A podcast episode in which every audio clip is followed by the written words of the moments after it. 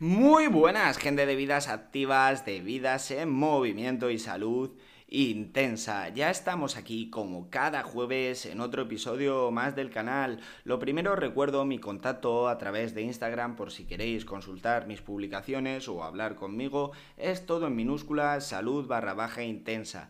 Y ahí hablamos de lo que queráis. Y vamos ya con este episodio 87. Y mirad, esta semana estuve viendo una especie de programa que hacen a través de de, bueno, de un blog, de una aplicación, y es curioso, me, llamaba mucho la atención como a los dos participantes que entrevistaban, eh, uno tenía que defender una postura sobre un tema y el otro la opuesta cuando claramente tenían los dos la misma opinión en general sobre un tema, por ejemplo, las dietas eh, bajas en proteína o altas en proteína, uno las defendía y otro las criticaba y teniendo los dos la misma opinión, eran capaces de argumentar algo que ni ellos mismos se creían. ¿Qué quiero decir con esto? Pues que cuando yo leo una información la tengo que revisar, tengo que revisar esa información que me están dando, porque es tan fácil defender una postura que no es correcta, bueno, evidentemente, eh, si, la, si defiendes una postura que es correcta, pues mira, mejor, pero, pero es tan fácil defender algo que no es verdad que nos pueden engañar por todos los lados. Y bueno, una vez dicho esto, vamos a presentar el tema de hoy, que es la segunda parte de lo que empezamos la semana pasada, que es el hablar de los glúcidos, de los hidratos de carbono, y en este episodio vamos a hablar de los hidratos de carbono de forma de que presentan una estructura más compleja. Y dicho esto, puestas las cartas sobre la mesa, empezamos. Bueno, y vamos ya con esta segunda parte de dos episodios en los que hablamos del macronutriente de los hidratos de carbono, de los glúcidos. Y es que en el episodio pasado hablamos de las moléculas más sencillas dentro de este grupo, que son los monosacáridos y disacáridos. Por eso, en este vamos a hablar de moléculas mucho más grandes, mucho más complejas, que son los polisacáridos.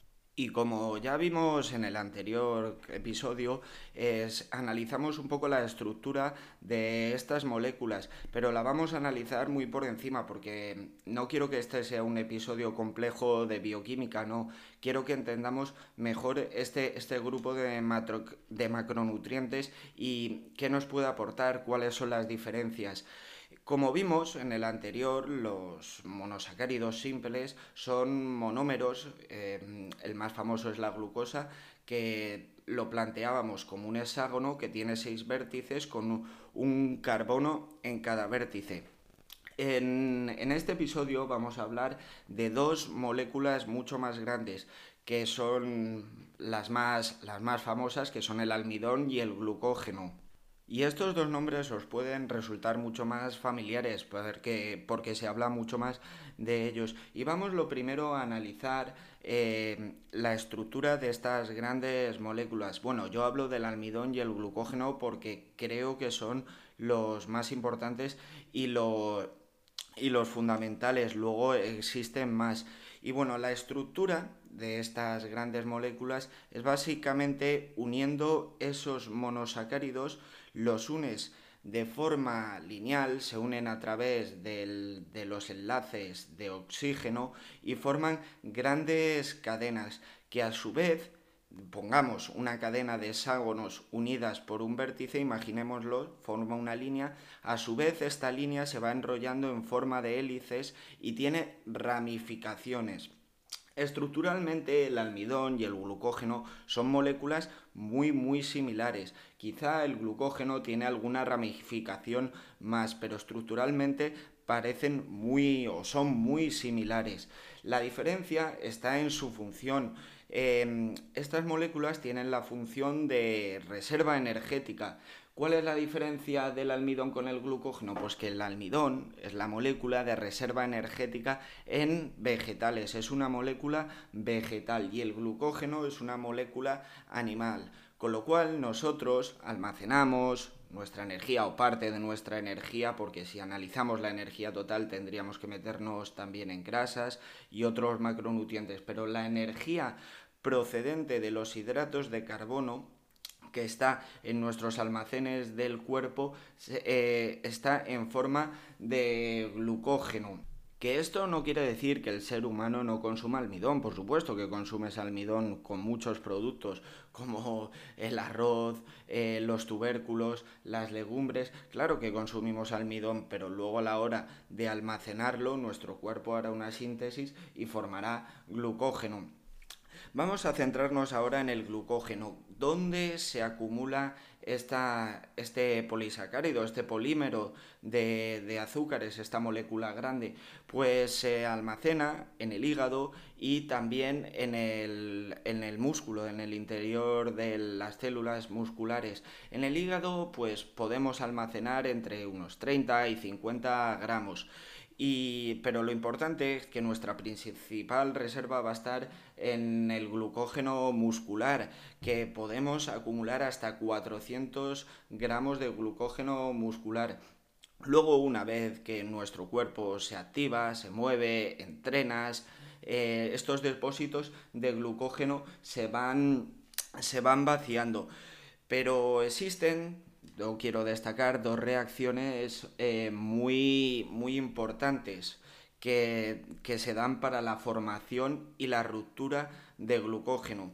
Y es que cuando yo tengo la glucosa muy chiquitita, pensemos en, la, en el hexágono chiquitín, para formar una molécula más compleja y que esté de reserva energética, se hace en el hígado el proceso que se llama glucogeno génesis, que es la formación de, glucógeno a través de esas moléculas chiquititas de, glucosa.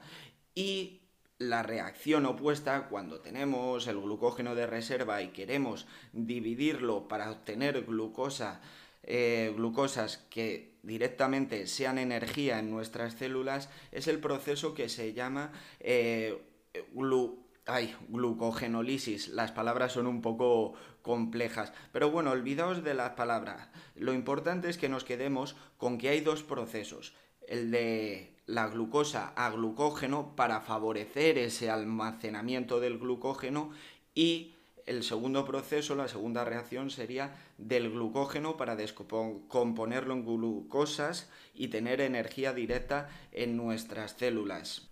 Y creo que con esto ha quedado Mm, explicado de forma básica y que se entiende las funciones de bueno de estas dos grandes moléculas de estos polímeros de, azúcares y una vez que, tenemos clara la estructura y cómo actúan en nuestro organismo, pues vamos a la parte más útil y práctica. ¿Por qué consumir carbohidratos más complejos?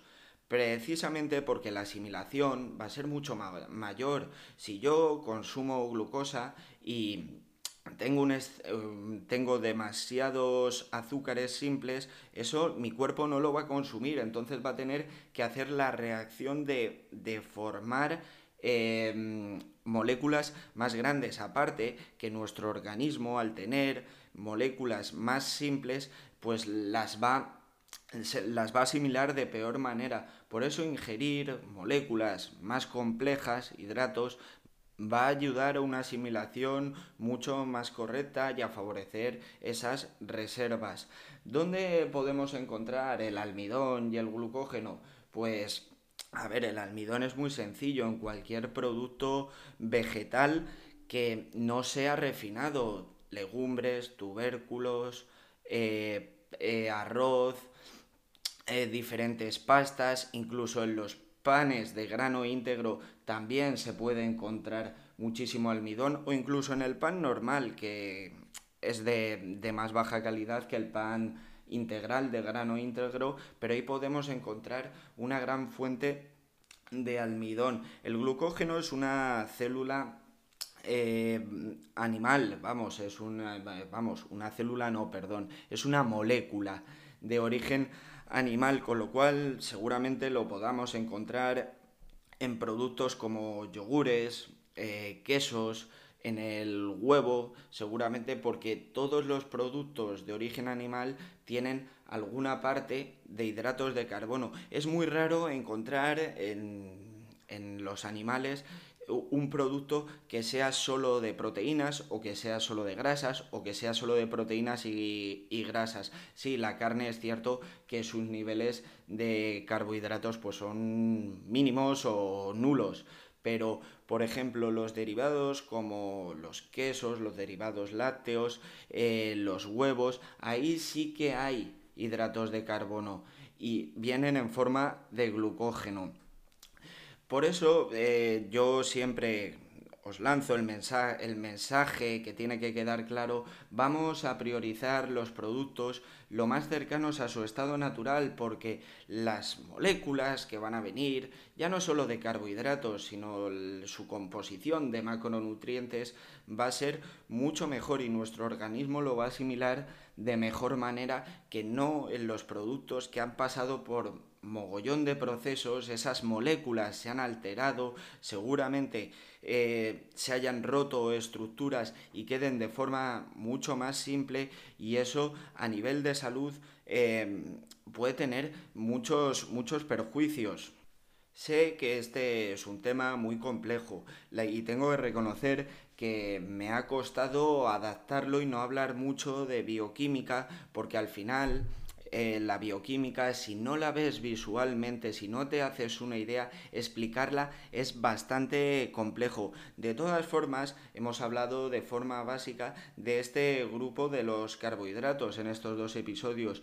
Seguramente me deje muchas cosas por decir, pero bueno, eso me lo hacéis saber en comentarios y para eso recuerdo mi contacto a través de Instagram, todo en minúsculas, salud barra baja intensa y ahí hablamos de lo que queráis, incluso hablamos más en profundidad de, este tema, de la bioquímica, incluso no solo de, los hidratos de carbono, de las proteínas, de cómo se descomponen, cómo se, cómo se forman. Eh, Ahí hablamos de lo que queráis. Y con esto me despido. Nos escuchamos todos los jueves. Y por favor, seguir creciendo, seguir construyendo y a volar.